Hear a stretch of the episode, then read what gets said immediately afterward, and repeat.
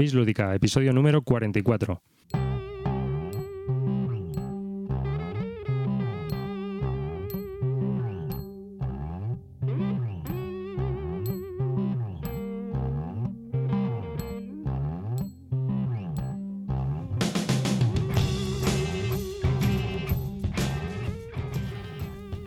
Bienvenidos a un nuevo episodio de Bislúdica. Este es el episodio número 44 de un podcast dedicado a los nuevos juegos de mesa. Un saludo de todo el equipo que forma Bislúdica. Yo soy David Yo soy Javier Calvo. Y yo soy Cartesius. y estamos aquí para contaros la segunda parte de un especial dedicado a juegos para regalar, guía de compras y recomendaciones navideñas para este año 2011. El episodio número 43 se lo dedicamos a esta guía de compras pero eh, eran juegos dedicados a familias, jugadores ocasionales y demás. Y en este episodio número 44 se lo vamos a dedicar a los jugadores más duros de toda la familia, a los infantiles, A los nenes. a los nenes, entre otras cosas. Y vamos a hablar también de juegos para jugar con toda la familia. Eh, la primera parte se la vamos a dedicar a los juegos infantiles, la segunda parte se la vamos a dedicar a party games y juegos para jugar con toda la familia y la última parte mm, pequeñita vamos a dedicarla a juegos eh, verbales o lingüísticos que también podemos utilizar para regalar o para jugar estas navidades con nuestras familias y amigos no jugones. Y antes de empezar con el tema de este episodio, eh, comentaros que nuestro patrocinador del episodio número 44 es la tienda online de juegos Zacatrus, que podéis encontrar en zacatrus.es, una tienda que vende juegos de mesa en español. Es una tienda con un gran catálogo de juegos en español que desde Bislúdica recomendamos porque hemos probado y nos gusta el trato al cliente que tienen y demás, y donde podréis conseguir muchos de los juegos que hablamos en este especial. Y, y sin más, pues vamos a, a comenzar. ¿Qué os parece? Venga. Vamos a ello.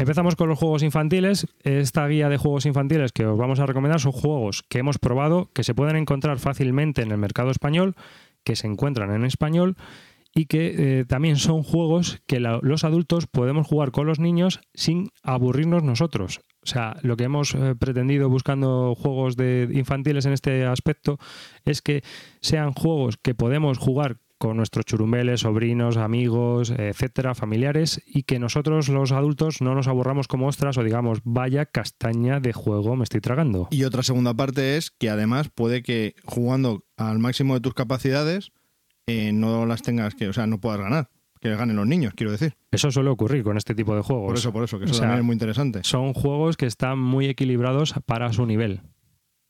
¿Tú qué dices, David? ¿O no has probado muchos juegos de estos? Algunos sí, algunos sí. De hecho, este, este fin de semana descubrí algunos, porque el- en las jornadas de ayudar jugando, pues había muchos niños y, y bueno, pues se, se jugaban muchos juegos infantiles.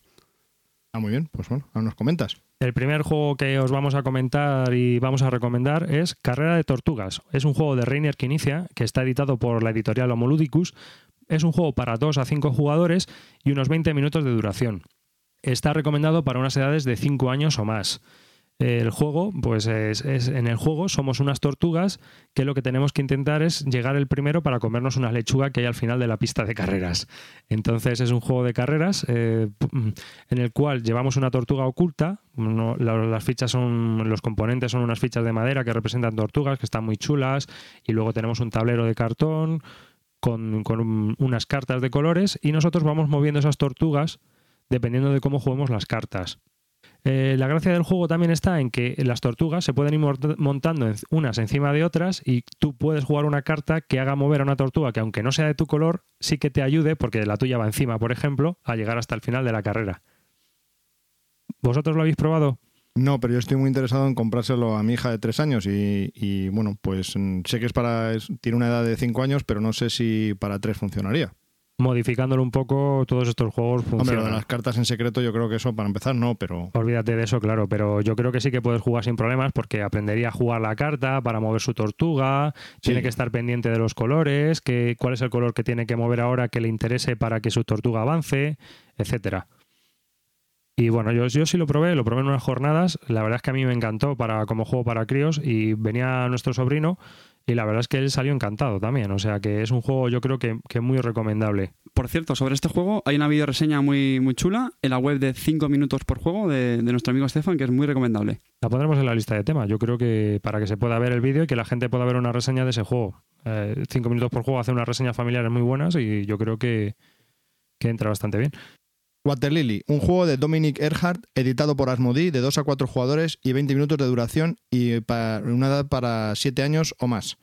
Los componentes pues tienen unas... se juega sobre el propio, la, propia caja, ¿no? La, tapa hace función también de, tablero de juego.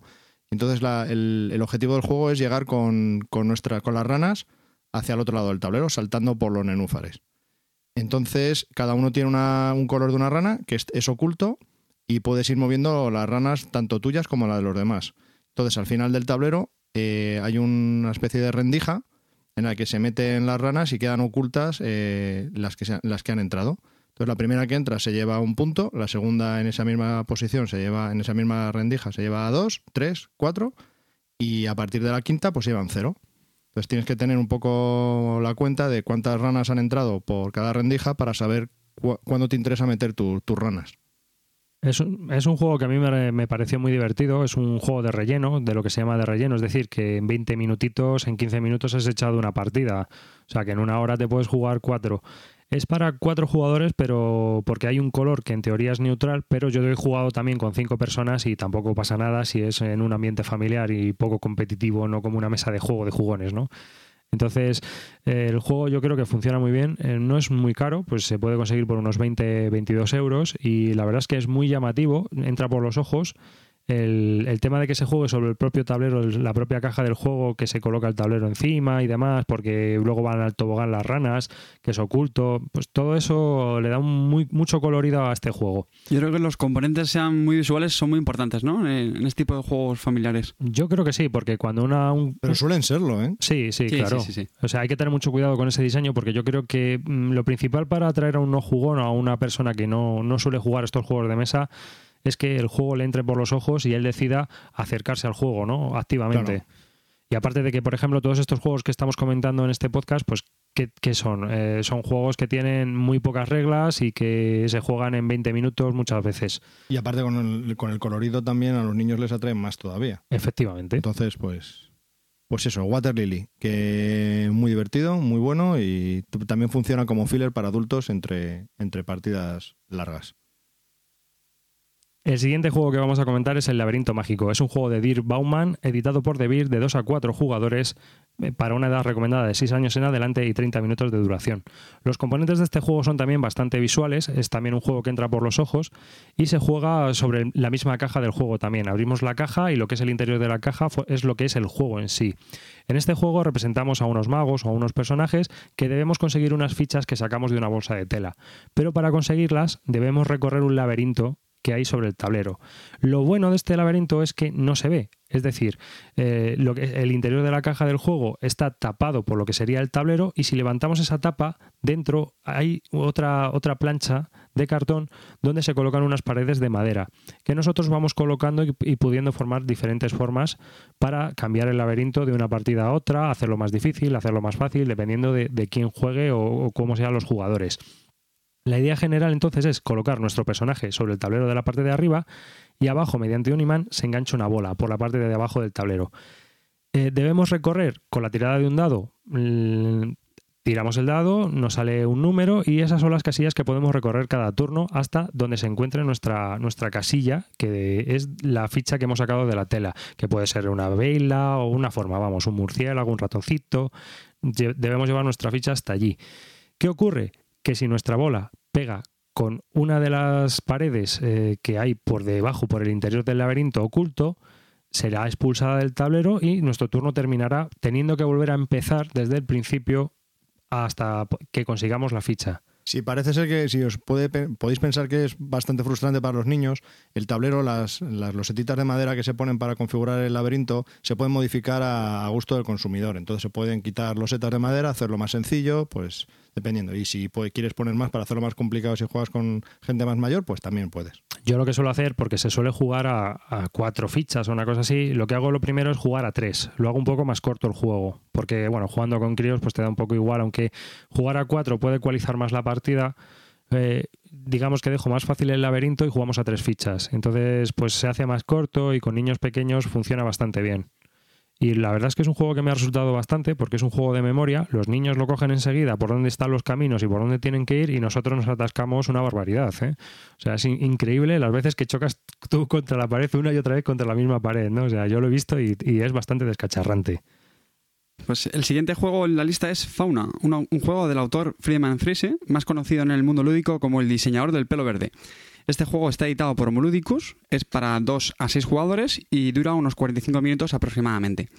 La edad recomendada es para 10 años, aunque bueno, eh, hemos comprobado que pueden jugar niños un poco más, más jóvenes sin, sin problema. Componentes del juego. El juego trae un mapa del mundo, muy bonito, típico, con sus continentes, con, con los océanos, y están organizados por distintas regiones, y unos cubitos, que son los que los jugadores van a utilizar para hacer las apuestas, y unas cartas sobre animales de un montón de tipos. Y bueno, ¿cómo se juega? Pues se saca una tarjeta de, este animal y los jugadores tienen que eh, acertar, o mejor dicho, adivinar, eh, pues por ejemplo, atributos sobre los animales, eh, la longitud de su cola, el peso, la altura, y lo que hacen es poner cubitos en las regiones o en los espacios en el tablero que indican estos, estos atributos, la altura animal, pues mm, adivinando que, cómo se van a aproximar. Entonces al final luego la tarjeta pues tiene como la solución y tienes que ver mm, si te has acercado o no, incluso si has acertado el, el valor correcto y así por ganar más puntitos o no. Si ganas o te quedas cerca, puedes recuperar los cubitos para poder subastarlos y si no los, los pierdes. Y bueno, es un juego bastante interesante porque bueno, trata sobre un montón de, animales y que además tiene la ventaja de que tiene animales más, más sencillos y otros que son pues mm, bastante extraños y que mm, representan una mayor complejidad. La verdad es que hay veces que, pues, jugando, yo es un juego que también recomiendo bastante. A mí me parece que es un gran juego para regalar a, a gente menuda y para gente mayor también funciona bastante bien si son amantes de los animales. Eh, También traigo un libro de 80 páginas eh, con historias de animales y bueno, un poco documental sobre lo que hay o lo que no puedes encontrar o no. Con ilustraciones, ¿no? Sí, Para- sí, está bastante chulo. La verdad es que el juego mm, pues, incluso se prestaría a expansiones como por ejemplo insectos, o por poner un ejemplo, ¿no? O sea, pero bueno, eso ya es otra historia. Y lo que tú comentas de que mm, eh, los animales hay unos más fáciles y otros más difíciles, es que está bien porque el juego es un juego de apuestas, ¿no? Entonces tú tienes que intentar apostar sobre cosas que muchas veces no son conocidas sobre los animales por mucho que tú conozcas al animal. Porque, por ejemplo, cuánto le mide la cola al alce o al reno o a, o un ornitorrinco, cuánto mide de largo y cuánto pesa, pues es, es más complicado a lo mejor que saber otras cosas de, de los animales, ¿no? Y aparte de que todo eso es común a todos los bichos. Además, el juego da pie a aquellas situaciones muy graciosas, porque como hay animales pues muy poco familiares, pues por la ilustración que ves en la carta, te haces la idea de que es más pequeño o mucho más grande, y luego pones valores que te das cuenta que son muy absurdos y, y, bueno, pues es bastante gracioso. Sí, a mí me- pasó con un ratón que pesaba 6 kilos o una cosa así, ¿sabes? O sea, una barbaridad. Decía, ¿esto es un roedor, un gato o un tigre? Porque es que me asustaba. Pero bueno, pero sí, es un juego muy recomendable. Yo creo que es... mm, eh, es, uno de los juegos que para regalar a, niños es súper interesante, vamos, para mí. Otro de los juegos que vamos a recomendar y que podéis encontrar en español es La Danza del Huevo. Es un juego de Roberto Fraga, que es un hijo de, emigrantes españoles, alemán, editada por Java.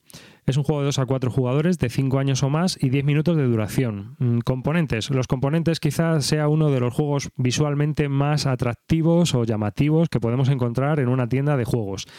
Y es eh, este juego, cuando lo abrimos, nos sorprendemos muchísimo porque es una huevera, mm, la típica huevera de cartón que abrimos y encontramos 10 huevos mm, o 9 de ellos de goma, uno de madera y dos dados bastante grandes. Eh, los huevos son de goma, botan, botan de narices y van de acá para allá. Eh, ¿Qué se hace con estos huevos? Bueno, pues el objetivo del juego es que al final del juego el que más huevos tenga sobre su cuerpo es el que gana.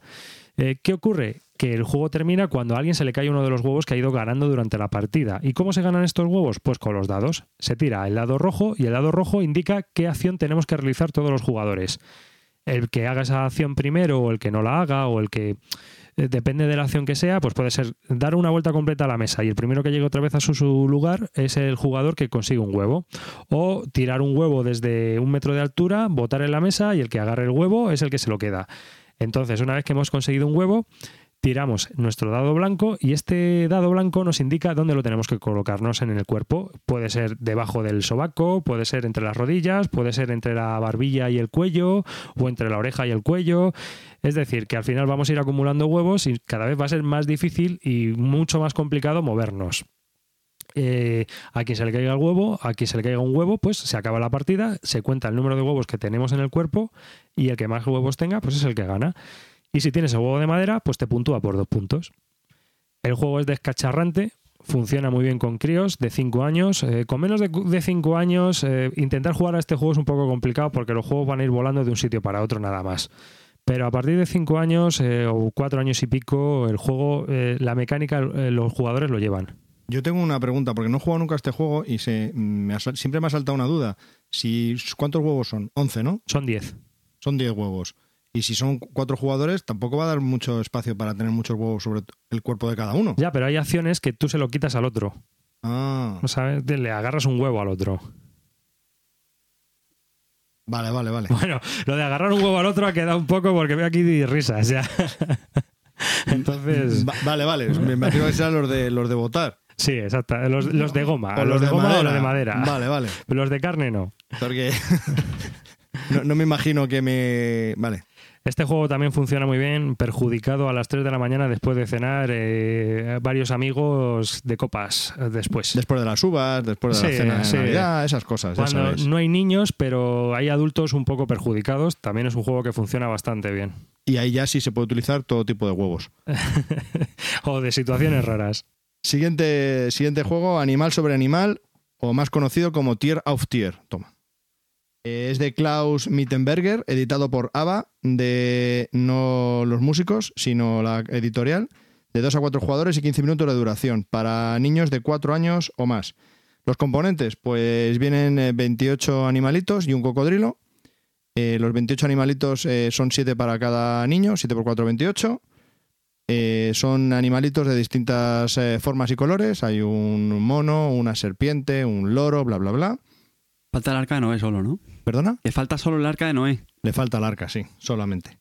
Entonces, que cada niño recibe sus siete animalitos y ¿qué es lo que tiene que hacer? Pues tiras un dado. Eh, si juegan niños bastante pequeños, pues no hace falta usar el dado, no importa.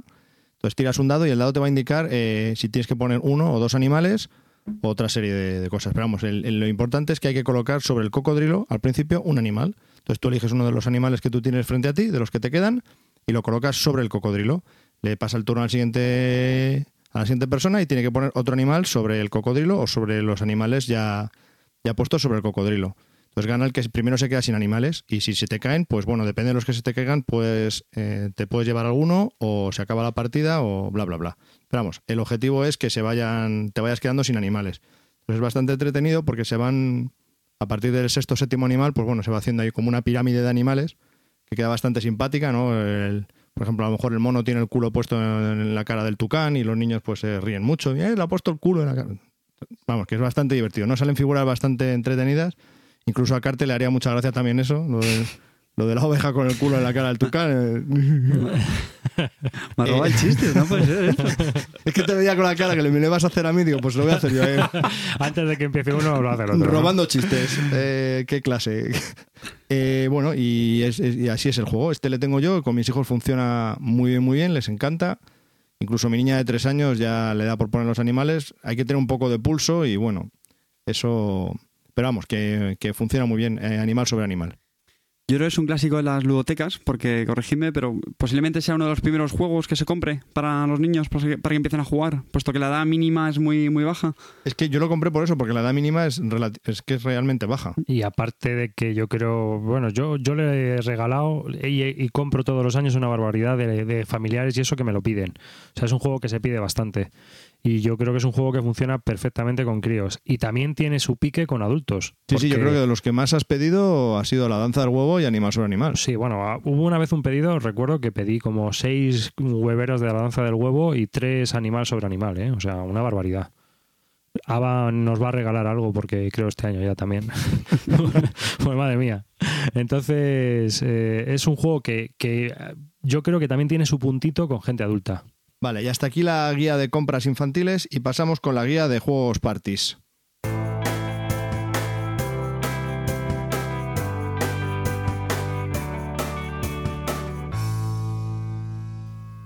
En Party Games podemos encontrar muchos y distintos juegos como otros muchos que podemos encontrar en los supermercados. Pero de los que vamos a comentar aquí son juegos eh, Party Games que yo creo que son interesantes o más interesantes que los que podemos encontrar habitualmente en, los centros comerciales o los supermercados. Entonces son party games que podemos encontrar también en tiendas online y que, bueno, el primero de ellos que, del que vamos a hablar es Identic. Identic es un juego de William Jacobson y Amanda Cohout editado por Asmodee. Es un juego de 3 a 10 jugadores y 45 minutos de duración. ¿no? Una de las cosas que suele ser habitual en los party games es el gran número de jugadores que se permite a la hora de poder jugar y que pueden eh, añadirse a la partida. Este juego trae unos componentes que son unas pizarras, o sea, son unas hojas de, para dibujar y trae unas tarjetas también donde se habla un poco de lo que se, pretende hacer. ¿Cuál es la mecánica del juego? La mecánica de este juego es que un jugador hace de director y describe una ilustración ofreciendo a los demás jugadores pues tantos detalles como sea posible, ¿no? El director pues va describiendo, pues es una persona sentada haciendo yoga, tiene una maceta a la derecha, etcétera, etcétera, etcétera. Durante el tiempo que se permite para dibujar, todo el mundo va dibujando la escena descrita. Y cuando se acabe el tiempo, eh, con un reloj de arena que hay, los jugadores deben intercambiar las obras con los de al lado. Y entonces, cuanto más criterios hayan mencionado en la tarjeta que ha descrito el, director, pues más puntos conseguirás y el que más puntos consiga pues es el que gana. Es un juego que es una especie de vuelta de hoja a lo, a lo, que sería el Pictionary, pero a mí me parece mucho más interesante, ¿no? Porque no se trata tampoco de dibujar bien, sino de lo que se trata es de describir la escena, dibujar la escena como sea, un poco así. ¿Tú, David, lo has probado? No, no lo conocía. Según lo contabas, me recordaba una mezcla, como tú has dicho, entre Pictionary, Tabú también, ¿no? Describiendo un poco Algo la, así, lo que ¿no? se trata de adivinar. Pero a mí, por ejemplo, este party yo creo que desde mi punto de vista es más interesante y más atrayente. Porque yo creo que lo que no, no prima el que sepas dibujar. No. Que en el Pictionary es bastante esencial, porque si no dibujas bien, no te pillan la idea ni de coña. Nada, aparte de que yo siempre digo que el Pictionary, el problema que tiene es que eh, es el nivel de experiencia de los jugadores. Y es que como alguien haya jugado mucho al Pictionary y haya parejas, o sea, olvídate, tú ya no tienes posibilidades de ganar. Puedes pasarlo bien o mal, pero ya no lo vas a, ya no vas a conseguir ni es acercarte. cierto. O sea, es algo que es muy complicado. Y en cambio en este juego, pues tú lo que tienes que captar es la idea de la descripción que está haciendo el- en esa persona, en ese momento, el juez o el director sobre la tarjeta que ha cogido. El siguiente juego de la lista es uno de mis preferidos. Es el Dixit de Jean-Louis Rubira. Las ilustraciones son de Marie Carduat, editado por Monet Piaf, y son para de 3 a 6 jugadores, aunque yo sí que recomiendo que como mínimo sean 5 o 6. Al menos, con menos jugadores pierde, pierde bastante. Su duración es muy cortita, dura unos 30 minutos, y los componentes son fundamentalmente una baraja de cartas, pero muy especiales. Estas eh, cartas tienen unas ilustraciones muy, muy bonitas, llenas de un montón de, de dibujos muy, muy raros, muy estrafalarios. Y esto es muy importante porque son la mecánica del juego. ¿Cómo se juega Dixit? Muy sencillo. Se reparten las cartas entre los jugadores y empezando por un jugador, este se le denomina el narrador, que lo que va a decir es una palabra, una frase, una canción, lo que quiera. Puede decir exactamente lo que quiera. A continuación, coge una de sus cartas, el narrador, y la pone boca abajo sobre la mesa. El resto de jugadores, pensando en lo que ha dicho el narrador, tienen que tratar de identificar una de sus cartas con lo que ha dicho, ¿no? De tal manera que evoque a esa carta. Y las ponen también boca abajo sobre la mesa. Se barajan todas, de tal manera que no se sepa a quién pertenece cada carta, y se ponen boca arriba sobre la mesa para que todo el mundo pueda conocerla. De esta manera, los jugadores pueden saber cuál es la carta que han echado, lógicamente, pero no saben las del resto ni, ni las del narrador, que es lo que tratarán de averiguar. En secreto, tienen unas losetas numeradas para indicar qué carta creen que es la que ha echado el narrador. Entonces, bueno, cuando todo el mundo ya ha elegido la carta en secreto, el narrador dice cuál es y los que hayan acertado, pues puntúan. Ahora bien, si el narrador elige una frase o un sonido, una palabra demasiado complicada, lo que ocurrirá es que nadie la acertará, entonces también perderá puntos. Y del mismo modo, si dice algo demasiado obvio, pues ocurrirá lo mismo, también perderá puntos porque todo el mundo acierta. Entonces, bueno, es un juego que, que da lugar a, a mu- a muchas risas y es muy divertido, las ilustraciones son, son preciosas. Y bueno, yo creo que está, está bastante bien. Esto para mí es un, éxito siempre, con, con todos los familiares, amigos y, pasa siempre un buen rato. Una pregunta que te voy a hacer yo, eh, tú que has jugado más. Eh, a ver, a ti no te da la impresión, bueno, en general casi todos los party games eh, la rejugabilidad está un poco comprometida, es decir, eh, jugar muy a menudo a un, party game lo acaba quemando. ¿Este con 80 tarjetas le pasa lo mismo o aguanta el tipo? Un poco, o sea, hombre, varias partidas se aguanta. Yo la verdad es que lo he jugado mucho. También es verdad que tengo el Dixit 2, que es una expansión, y, y bueno, desde luego cansarme nunca. Con esas dos habremos jugado unas 10 partidas. Lo que sí ocurre es un poco lo, lo que has comentado antes con el Pictionary, que se puede dar el caso de que si, por ejemplo, juegas con parejas, pueden decir mm, cosas, eh, frases, las palabras que haya que acertar de tal manera que la pareja ya lo sabe. Entonces, claro, eso es, es lo ideal, porque mm, va a acertar solo una persona, el resto de jugadores no acierta. Eso sí que es verdad que a veces lo compromete, pero bueno, puedes jugar, no sé. A veces es un, po- es un poco complicado evitar eso, ¿no? Esas situaciones. Hombre, son tipos de juego, son tipos de juego que hay que sacarlos en, en distintas ocasiones y con distinta gente. ¿No? Que voy a comer a casa de mi tía con los primos, pues me llevo este. Que luego voy a casa de unos amigos, pues me llevo el mismo. Pero que vuelvo a ir a casa de los mismos amigos, pues me llevo otro. O sea, no, no sacar el mismo juego, tener un pues como 5 o 6, un repertorio suficiente como para ir cambiando de juego. A mí me parece que es un juego muy recomendable. Lo que pasa es que yo siempre he pensado que si te gusta este juego, al final tienes ahí expansiones que tampoco son caras y que lo mejor es que pilles alguna expansión para poder para poder dándole caña al juego, yo creo. Recordamos que estamos hablando de Dixit. Dixit es un juego que se compone de 80 y pico cartas. Tiene una expansión que es Dixit 2 con otras 80 y pico cartas. Y acaba de salir el Dixit Odyssey, que, se, que, que tiene, que, que tiene más modalidades de juego y más cartas. Además permite jugar un mayor número de jugadores. Manzanas con manzanas, diseñado por Mark Alan Osterhaus y Matthew Kirby, editado por Mattel, es un juego de 4 a 10 jugadores y una media hora de duración. Lo de los jugadores yo lo cambiaría un poco, porque con 4 se hace bastante escasito. Yo creo que a partir de 6, 7 podría funcionar y 10 jugadores, pues si son más tampoco pasa nada, ¿vale? Entonces los componentes, lo que viene en la caja básicamente son cartas, solo son cartas. Hay cartas rojas y cartas verdes. Las cartas rojas hay como 700 y 200 cartas verdes. Entonces se reparten las cartas rojas entre los jugadores, se reparten 7 a cada jugador. Y entonces uno hace de, árbitro, ¿no? Entonces el árbitro eh, selecciona una carta verde. Antes de esto te decir que las cartas rojas tienen personajes, cosas, mm, no sé, mm, Robert, Robert De Niro, extintor, patatas peladas, mm, sarandonga y Bocadillo, la, nocilla. la maliciosa. Entonces, eh, el árbitro de ese momento, de esa ronda, saca una carta verde y lee en voz alta lo que viene en la carta. Por ejemplo, entretenido, ameno, divertido. Entonces, el resto de jugadores deben de seleccionar una de las cartas que tienen en su mano que, ah, que representen lo que ha leído el, el juez de ese momento. Entonces, lo que para. Tienen que seleccionar una carta que simbolice eh, ameno, divertido para ese juez. Entonces la ponen boca abajo, cuando todos han puesto, se barajan las cartas y el juez eh, va leyendo todas las cartas y se queda con una. Y con la que se quede, pues le da un punto al, al dueño de esa carta. Lo gracioso del tema es que lo que para mí es eh, ameno divertido no lo es para Carte ni para David.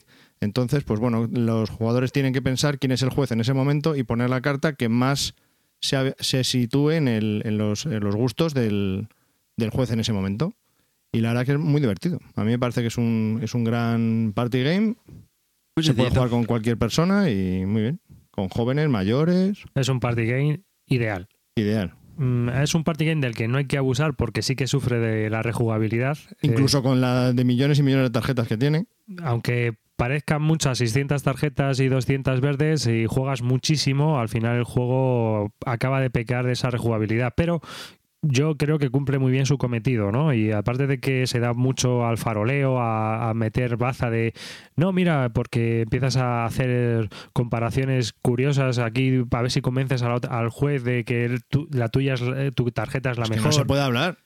Sí se puede. No, tú no le puedes decir al juez. Sí, eh, sí, sí, sí. Está permitido. Es No más, jodas. sí, forma parte del juego. Sí, yo creo que sí, que es parte ¿Cómo, de la cómo, cómo, gracia cómo? A ver, a ¿No ver, a ver. No, eso? no, no, hostia, se puede montar una vez. Claro, repite. porque por ejemplo, tú imagínate que dices lo mejor del día y hay una que es la merienda. Y claro, a lo mejor. eh, y otro ha puesto la salida de trabajar. Eh, pues cuando sales de trabajar es lo mejor del día. Pues no, porque cuando llega la hora de la merienda que vienes de trabajar, pues tú ya tienes aquí tu bocata de jamón y es delicioso y es lo mejor del día. Ah, o sea, que sí se puede Bueno, meter puedes- presión al puedes juez. Sí, sí, puedes, bueno, prevaricación, extorsión, influencia, lo que tú quieras, viene permitido, sí, sí, léete las reglas. En serio, ¿eh? Es que como solo es una, una hoja de reglas, pues es lo que me... Pues léetela, como que estoy viene, ¿eh? acostumbrado a 30, En una, me- en una me pierdo. No, es un juego que permite todo ese tipo de, de cosas y permite. Está mirándome con cara de cabreo por lo de que le he dicho de léete las reglas. Me habré perdido un párrafo en línea pequeña, pero vamos, no, no contaba yo con eso. Pensé que no se podía. Claro, es que depende de la persona que tengo que decidir eh, qué es, eh, cuál es la tarjeta que tienes que elegir, pues tío, tú tienes que intentar convencerle como sea. Tienes O que vender tu idea. Tienes que vender tu idea, de eso se, se trata también. Entonces, hay veces, hay veces que, claro, la tuya no es la mejor, pero lo has vendido de una manera tan cachonda que el tío te la coge. Jo, pues guay. Ah, Ahora, vale, ahora vale. entiendes por qué nunca has ganado, ¿no? Eh, si es que no, no se hablaba, vamos, salgan las tarjetas. Pues que sos y así os divertíais. Pues sí, porque el otro iba hablando y todos nos miramos como diciendo, esa soy yo, esa es la mía, esa es la mía. No, ¿cómo que ha dicho que no? Y ya cuando al final elegía una decías, pero tío, ¿qué dices? Si la mía es la mejor. Pues fija- fijaos si el juego es bueno, porque jugando en plan soso es divertido, pues imagínate con Bueno, yo es que lo amenizaba mucho mejor, claro. Entonces, aunque era soso, ponía mi granito de arena. Tú ges- gesticulabas. Cosas negativas del juego, que los ángulos de las cartas son cuadradas. Te pinchas. Es una cosa un poco rara. Normalmente estamos acostumbrados a las cartas Sí, redondeadas los, los- y lo de las cartas cortadas ahí a, a escuadra, pues Ti- tiene, como sí, que- tiene, tiene un problema, que las cartas son bastante malillas y como se caiga una copa encima de la mesa, mm, las cartas no sobreviven. Es que no es, fijo. no es naipe, es cartón. Es cartoncilio. Es, es uno de los problemas. eh, Y aparte de que es un juego que si lo coges a su precio habitual, eh, componentes, precio, creo yo, sinceramente, para mí es bastante caro. Porque son 45 euros o una cosa así. Pero baja de precio ahora, ¿no? Ahora creo que ha bajado ya a unos 30 y alguno. Y, 36 lo he y visto yo. todos, todos los que estamos en esta mesa que tienen una copia, lo hemos capturado en el Carrefour de rebajas a 10 euros, 18 euros. A mí me lo pillaste a 19, luego te compraste la tuya por 10. No, yo lo compré a 19 también. La de mi cuñado valió 10. Y la de mi hermano creo que también valió 10. Manzanas con manzanas. Siguiente juego del que vamos a hablar, eh, nos va a hablar Carte, es eh, Time's Up. Time's Up, un juego de Peter Sarret de 4 a 18 jugadores, editados por Asmodee y hasta una hora y media de duración más o menos. Es un juego mm, muy curioso, trae una, una bolsa de tela donde pues, son solamente cartas y un reloj típico, reloj de, de arena, ¿vale? Pues como los juegos eh, clásicos. Y bueno, las, las cartas son, pues son personajes que pueden ser históricos o bien actuales, deportistas, cantantes. Y al principio del juego se reparten las, las cartas a los jugadores, se descartan de algunas y al final se hace un mazo de 40 cartas. Entonces, empieza un jugador por la ronda 1. En la ronda 1 tiene que describir con, con todas las palabras que quiera el personaje que, que está leyendo la carta en ese momento. Hasta que los, e- los jugadores de ese equipo la adivinen. Cuando, cuando sea así, pues voy a pasar a la siguiente. Entonces, bueno, tantas cartas se acierten en, en el tiempo que tenga para ello, que creo que dura unos 30 segundos, pues son puntos que van acumulando. Entonces, cuando acaba la primera ronda, la segunda se juegan con las mismas cartas, pero esta vez solo se puede decir una palabra. Se puede pasar de tarjeta, pero solo se puede decir una palabra. Y en la tercera ronda se siguen ju- jugando con las mismas cartas de personajes y esta vez se utiliza la mímica y, y los gestos. Entonces, es un juego bastante divertido porque, bueno, eh, se produce mucho estrés porque tienes muy poco tiempo para poder describir los, los- personajes, la gente se, se atorolla, mm, se bloquean un poco a veces, o también como los personajes son del mismo tipo, mm, suelen darse varios futbolistas, varios cantantes, pues bueno, a veces que dices uno cuando tenías que haber dicho el otro y bueno, produce bastante risa. A mí es un juego que me sorprendió muchísimo cuando lo jugué. También me parece un, un party súper interesante para, para jugar con la familia y entretenerte. O sea, es un- el juego de las películas dado mm, con una vuelta de tuerca, para mí por lo menos, en el que, aparte de películas, bueno, pues es un juego de cultura pop y un poco de, de personajes históricos y tal, ¿no? Eh, problema que puedes tener, que a lo mejor tu suegra de 80 años, el Andy Warhol, pues no sabe quién es, Eh, pero creo que son problemas menores dentro de lo que es el juego, ¿no? Una vez explicado y demás, yo creo que, y jugando por equipos, pues es, es fácilmente asumible ese tipo de, de películas. Para mitigar eso un poco, el juego permite al principio de la partida descartarte de las cartas, bueno, de- algunas, de tal manera que si no te suenan, pues bueno, si te las quitas y puedes coger otras. Sí, pero vamos, o sea que es un juego, yo creo que yo lo jugué, es descacharrante, te ríes, Es un muy mon- divertido, muy te divertido. ríes muchísimo.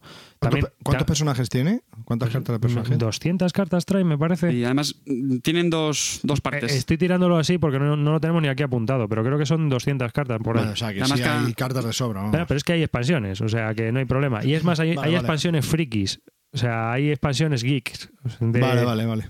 Si quieres jugar, si hay gente que está jugando y es toda muy friki, pues hay una expansión friki, por ejemplo, para de personajes muy friki, por lo que yo tengo entendido. Yo creo que tendrían que sacar una, una expansión del mundo del corazón, ¿no? Y también tendría mucho éxito en, Pues en algunos familiares. También, fíjate, en entornos familiares, ahí en plan sálvame de luz, o sea, sería la leche, ¿no? Pues sí. O sea, que es un juego que, aparte de que la, la mecánica esa que tiene de primero lo describes, luego la palabra, luego la mímica, eh, pues está muy, muy divertido.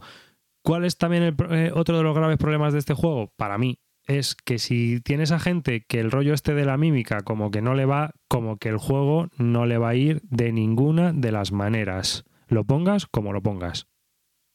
Es cierto que a veces te sorprendes, ¿eh? Con algunas personas cuando empiezan ahí a... se meten mucho en el, en el juego y empiezan ahí a... a Pero como todos los juegos. Siempre hay, siempre hay alguien que no te esperas que vaya, a- que vaya a hacer algo y te sorprende. Te sorprende, sí.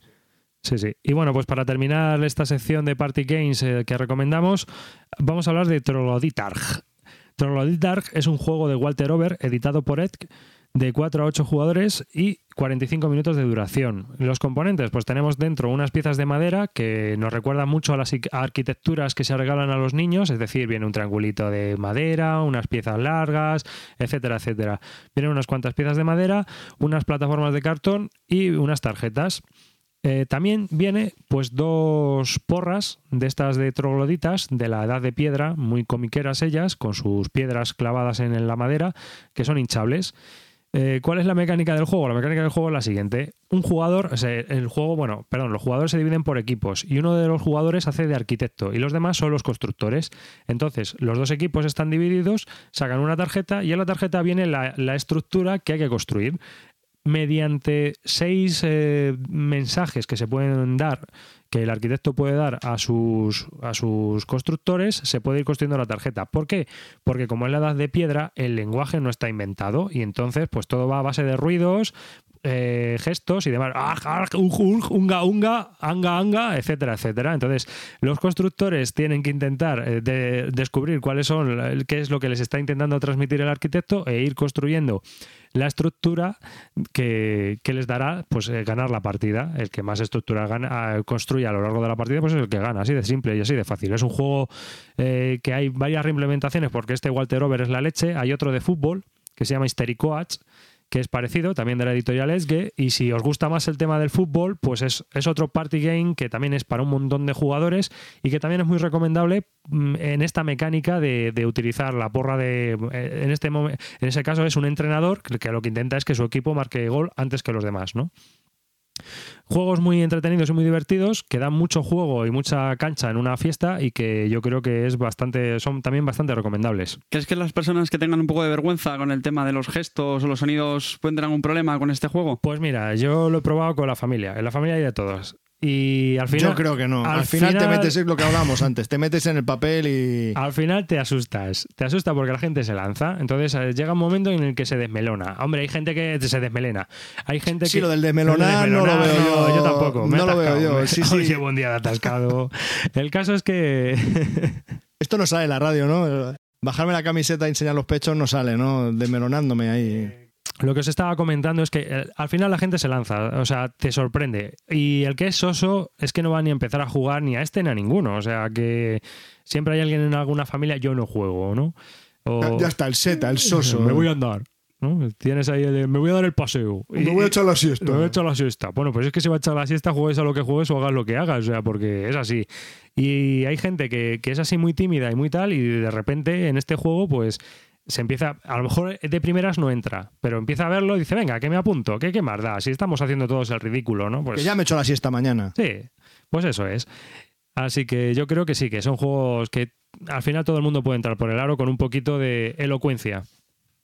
Y aquí termina pues eh, todos estos juegos de party games que recomendamos este año 2011, juegos que podéis encontrar en español, que son muy fáciles de conseguir eh, teóricamente porque estos juegos de la nueva escuela no son eh, no están en todos los centros comerciales, hay que buscar un poquito, hay que ser activo para encontrarlos.